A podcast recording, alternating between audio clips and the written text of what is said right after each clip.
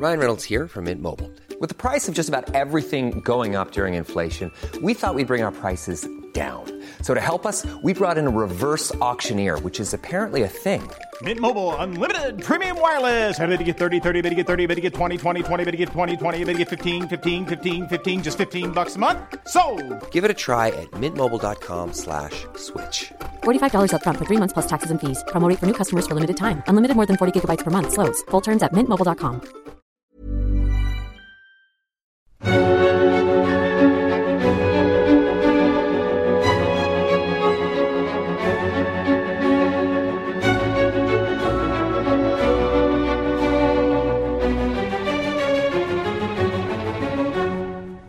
Hola, soy Julieta y en esta ocasión hablaremos de un gran compositor austriaco y que es el principal representante del periodo clásico, el padre de la sinfonía y el más importante de los compositores de los cuartetos de cuerda.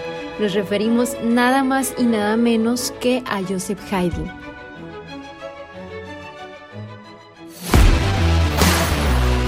Queremos que mucha gente crezca inspirándose en las ideas que compartimos. Por eso, creemos en el valor de las historias, que nos reúnen para compartir aprendizajes. Por eso platicamos de situaciones actuales que necesitan ser abordadas en conversaciones relevantes. Por eso visitamos la historia de nuestro mundo, para entender los detalles de este tiempo. Por eso platicamos de personajes y de eventos que nos han traído hasta aquí y así imaginar juntos hacia dónde vamos. Esto es Hoy Supe, historias que provocan.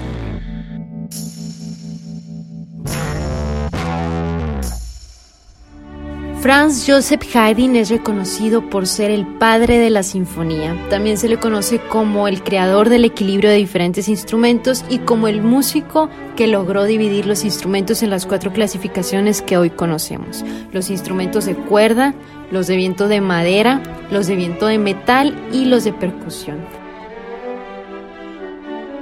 Haydn comparte con Mozart el crédito de establecer al piano como el instrumento del periodo clásico y actual. Él se propuso como meta no solo crear un sonido, sino desarrollarlo y extenderlo de manera ordenada. Llevó a la música clásica a otro nivel dándole una estructura lógica. Pero la verdad es que Haydn nació y creció sabiendo nada de la música y en realidad no se adentró a este mundo hasta los 30 años de edad, cuando se convirtió en el director musical de la corte del príncipe Esterhazy de Austria. La familia Esterhazy lo adoraba y lo mantuvo viviendo de manera muy opulenta por el resto de su vida a cambio de recibir entretenimiento también por el resto de su vida. Así que Haydn tenía que hacer interpretaciones diarias de música, óperas y conciertos formales dos veces a la semana, con una carga de trabajo que dio origen a sus 25 óperas, 104 sinfonías, 83 cuartetos de cuerdas y otras composiciones. Haydn nació el 31 de marzo de 1732 en la frontera entre Austria y Hungría en una familia muy humilde de 12 hijos. Fue hijo de un artesano y una cocinera y él nunca recibió una educación formal, entonces tuvo que ser gracias a sus esfuerzos autodidactas y por supuesto que a su disciplina que logró un alto nivel cultural. Y no solo se le considera como el fundador de una época en la cultura de la música, sino que también fue el compositor más popular, más honrado y más respetado de su periodo. Y aparte dio clases de música durante un corto tiempo a dos grandes genios, a Beethoven y a Mozart. Y después de ser su maestro, se volvió su admirador de toda la vida. Y son ellos tres justamente los principales exponentes del periodo clásico. La música de Haydn fue sencilla y sin complicaciones, como él mismo lo decía, así como fue su vida. Él no fue un personaje excéntrico como muchos de los otros compositores. Nunca se hizo una película de su vida. No hay muchas biografías ni tantos libros de él, ni tampoco es tan popularmente conocido como otros de sus colegas compositores. Pero en términos generales y lo que se sabe de él es que fue un hombre feliz, normal, de buen temperamento, generoso, amistoso, monógamo, aunque no tuvo un buen matrimonio por el mal temperamento y carácter de su mujer, pero fuera de eso fue muy modesto, pleno y muy trabajador.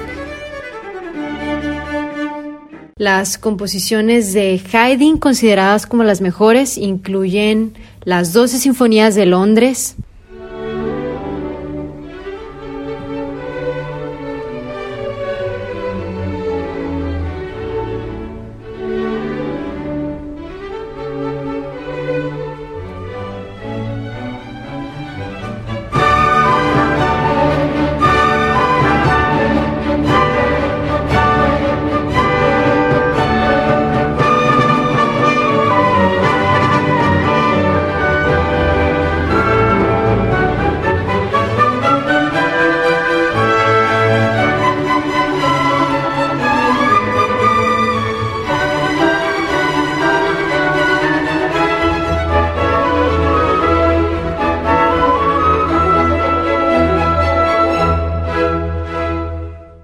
el oratorio de la creación,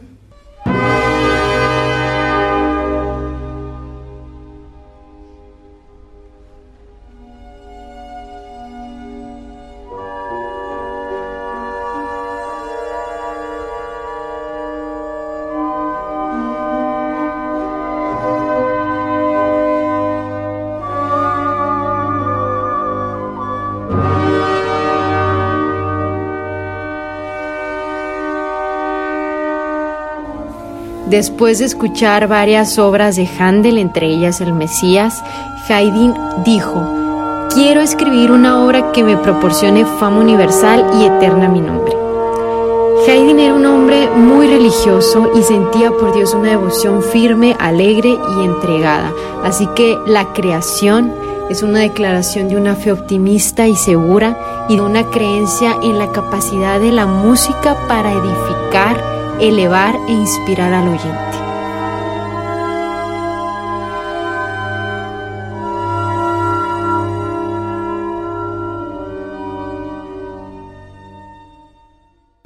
Y de Haydn también tenemos el oratorio de las estaciones.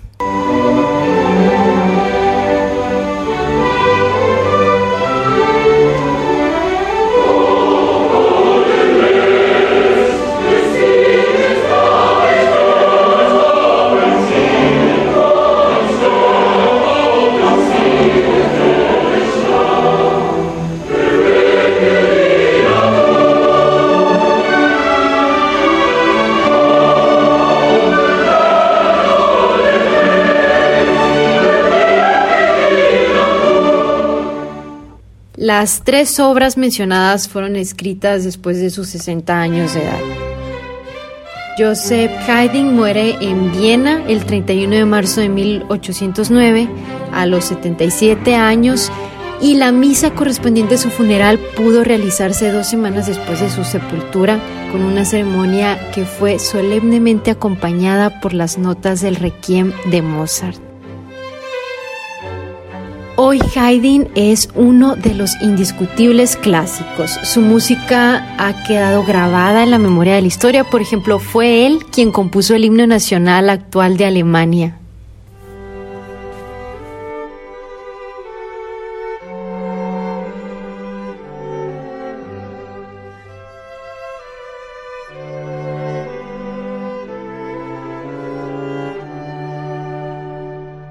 Así que si Beethoven pasó a la historia como el titán de la música y Mozart como el niño prodigio, a Haydn tal vez no es posible encontrarle alguna etiqueta, pero sobre todo en las últimas décadas el surgimiento de una escuela de música interpretativa ha permitido redescubrir a un nuevo Haydn y desacostumbrado, un compositor de profunda y brillante calidad y cualidad humana y yo creo que tenemos mucho que aprenderle a Haydn.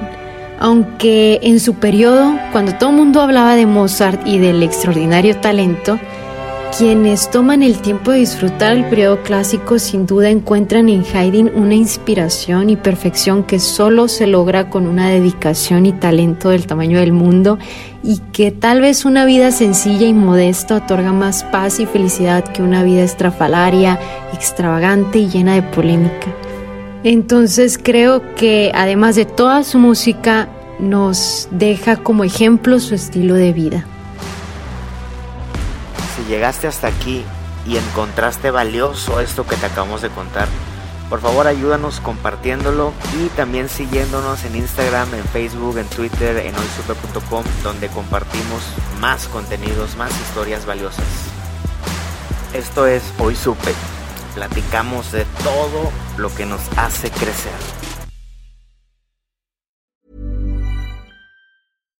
If you're looking for plump lips that last, you need to know about Juvederm lip fillers. With Juvederm Volbella XC and Juvederm Ultra XC, your lip look, whether it's subtle or bold, can last up to one full year with optimal treatment and no additional maintenance. Find a licensed specialist and see if it's right for you at juvederm.com today. That's J U V E D E R M.com. Add fullness to lips in adults over 21 with Juvederm Volbella XC or Juvederm Ultra XC. Do not use if you have severe allergies or a history of severe allergic reactions, or if you're allergic to lidocaine or the proteins used in Juvederm. Tell your doctor if you have a history of scarring or taking medicines that decrease the body's immune response or that can prolong bleeding. Common side effects include injection site redness, swelling, pain, tenderness, firmness, lumps, bumps, bruising, discoloration, or itching. As with all fillers, there's a rare risk of unintentional injection into a blood vessel, which can cause vision abnormalities, blindness, stroke, temporary scabs, or scarring. For full important safety information, visit juvederm.com.